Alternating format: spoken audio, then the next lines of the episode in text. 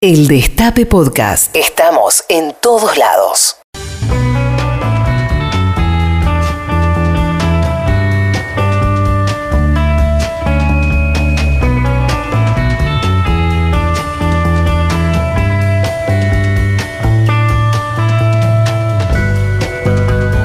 Si me vienen eh, siguiendo hasta acá, sabrán que el desarrollo de la inteligencia artificial es uno de los grandes focos de investigación de vanguardia en la actualidad y que se trata de una tecnología que puede cambiar el mundo de forma radical en las próximas décadas. Eventualmente en 30 o en 50 años, quizás en el curso de nuestras vidas, conseguiremos construir una computadora que logre emular todas las capacidades de un cerebro humano. El siguiente paso es que surja una superinteligencia mucho más avanzada que la nuestra, capaz de hacer cosas que nosotros no podemos ni siquiera imaginar. El escritor de ciencia ficción inglés Arthur Clarke escribió que cualquier tecnología lo suficientemente avanzada resulta indistinguible de la magia. Siguiendo ese razonamiento, una superinteligencia no sería muy distinta a un dios. Pero ¿va a ser un dios bueno o uno malo? ¿Podrá regalarnos la inmortalidad o nos condenará a la extinción? Entre los especialistas están aquellos que confían que de la mano de la inteligencia artificial el futuro puede parecerse mucho a un sueño. No es una opinión unánime y más tarde vamos a ocuparnos de los que son más pesimistas, pero por ahora acompáñenme a recorrer este escenario. Intenten suspender por un rato la incredulidad, aunque lo que escuchen les parezca alocado. Recuerden, es un escenario que según algunas de las mentes más brillantes del planeta puede suceder y puede suceder pronto. Si a un hombre de las cavernas le hubieran subido a un avión, seguramente habría pensado que se trataba de algún tipo de magia. Debemos ser humildes y entender que quizás nosotros seamos los hombres y mujeres de las cavernas de las próximas generaciones. Nick Bostrom, el filósofo de Oxford, que ya cité varias veces en estos informes, describe tres formas en las que una superinteligencia puede transformar nuestro futuro para bien como un oráculo capaz de contestar preguntas para las que el ser humano no tiene una respuesta. Por ejemplo, cómo hacer un motor más eficiente en términos energéticos para que el transporte privado no sea contaminante.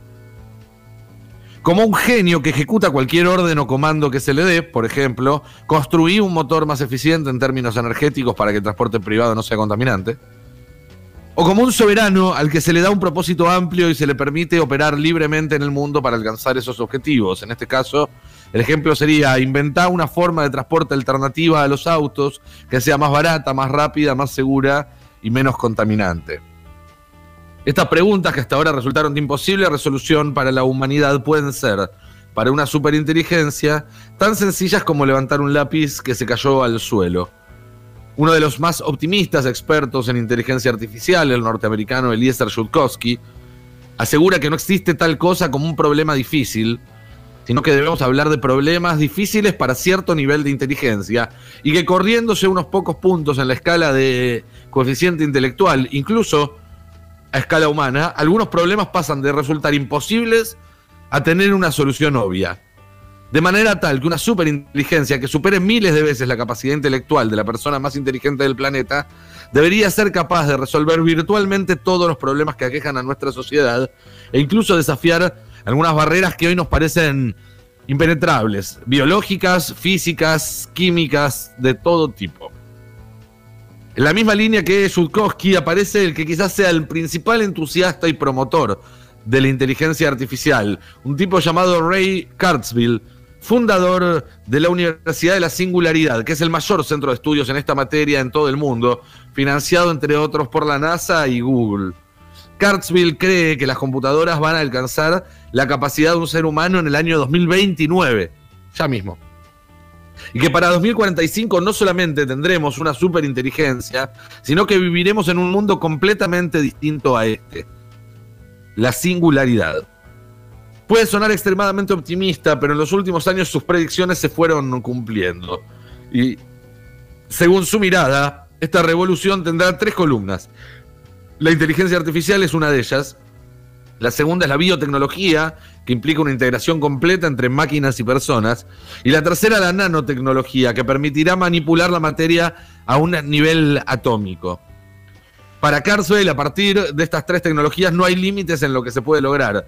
Una superinteligencia podría, por ejemplo, solucionar el problema del calentamiento global creando nuevas formas de energía limpia y a su vez enviar un ejército de nanobots a que procesen a nivel molecular los gases en la atmósfera para revertir el daño ya realizado y volver a una situación como la que había hace algunos siglos. La cura de todas las enfermedades sería algo sencillo. El hambre dejaría de ser un problema ya que la nanotecnología puede fabricar comida a nivel molecular en escalas impensadas, es decir, fabricar toneladas y toneladas de bifes sin tener que matar un animal o de vegetales sin tener que dedicar grandes extensiones de bosques nativos a la agricultura. La economía mundial en manos de una superinteligencia podría reacomodarse para resultar mucho más eficiente y resolver las injusticias más flagrantes. La conquista del espacio podría avanzar a pasos mucho más acelerados y no solamente el sistema solar, sino toda la galaxia quedaría a nuestra disposición.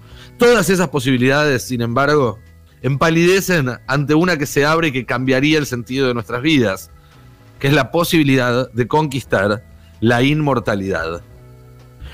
Carswell habla de nanobots, pequeños aparatos microscópicos en el torrente sanguíneo que harían tareas permanentes de mantenimiento y cuidado de nuestro organismo, reemplazando células muertas y detectando problemas antes de que aparezcan síntomas clínicos. Este proceso o uno más efectivo, que puede diseñar una superinteligencia a nosotros ni se nos ocurre, no solamente evitaría el envejecimiento, sino que perfeccionado hasta cierto punto podría incluso revertirlo. Suena absurdo, pero si tenemos en cuenta que el cuerpo humano no es más que un montón de átomos y que una superinteligencia con nanotecnología podría manipular la materia a ese nivel, no es tan absurdo. Y dando un paso más, Materiales sintéticos e inteligentes podrían integrarse con el cuerpo orgánico, permitiendo reemplazar nuestros órganos por versiones artificiales a salvo del desgaste por el paso del tiempo.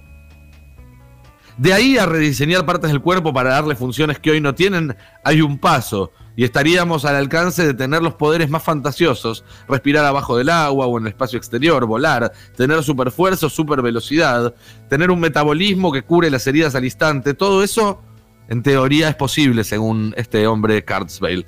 Incluso nuestro cerebro podría ser mejorado y volvernos a nosotros una superinteligencia. Las posibilidades son infinitas. Así como el ser humano aprendió a separar el sexo de las necesidades reproductivas, podríamos hacer lo mismo con la comida y tener nanobots que se encargarían de absorber los nutrientes que necesitamos y descartar aquello que nos puede causar daño sin importar qué comamos. Eventualmente, Carlsdale cree que llegará el momento en el que los humanos serán artificiales por completo. La revolución de la inteligencia artificial llevará a una unión completa y virtuosa entre los seres humanos y la tecnología que nos terminará volviendo inmortales. Por supuesto, hay muchos científicos que no comparten el optimismo de Carswell. Pero lo interesante es que no discuten que todo lo que venimos hablando sea posible. No dicen, che, no, eso que estás diciendo es un delirio. Jamás va a haber una tecnología que pueda lograr eso. No, no. Eh, es otra cosa. Lo que dicen es, todo eso es posible si nos salen bien las cosas. Y no es seguro que nos salgan bien. Bostrom, por ejemplo, el filósofo que vengo citando, que tiene una posición mucho más cauta al respecto que Carswell, cree que es un escenario factible si, solo si, se logra una transición exitosa hacia esto que llamamos la singularidad. Es decir, si se logra que la inteligencia artificial se integre plenamente a la sociedad actual de forma tal que sus efectos sean benéficos. El problema es que eso no es seguro y que nadie tiene una hoja de ruta para lograrlo. Por eso hay otros que creen que avanzar hacia una superinteligencia no es una buena noticia. Más bien, que puede llegar a ser la peor noticia posible. Porque si las cosas no se hacen bien, puede significar nada más y nada menos que el final de la raza humana. Lo dijo, entre otros, un tal Stephen Hawking, que se opone, se oponía fervientemente al desarrollo de una inteligencia artificial. ¿Qué puede pasar si llegamos a una inteligencia artificial, voy a ponerle muchas comillas a esta palabra, mala? Bueno, eso lo vamos a discutir en detalle la semana que viene. Escúchanos donde sea, cuando quieras. El Destape Podcast.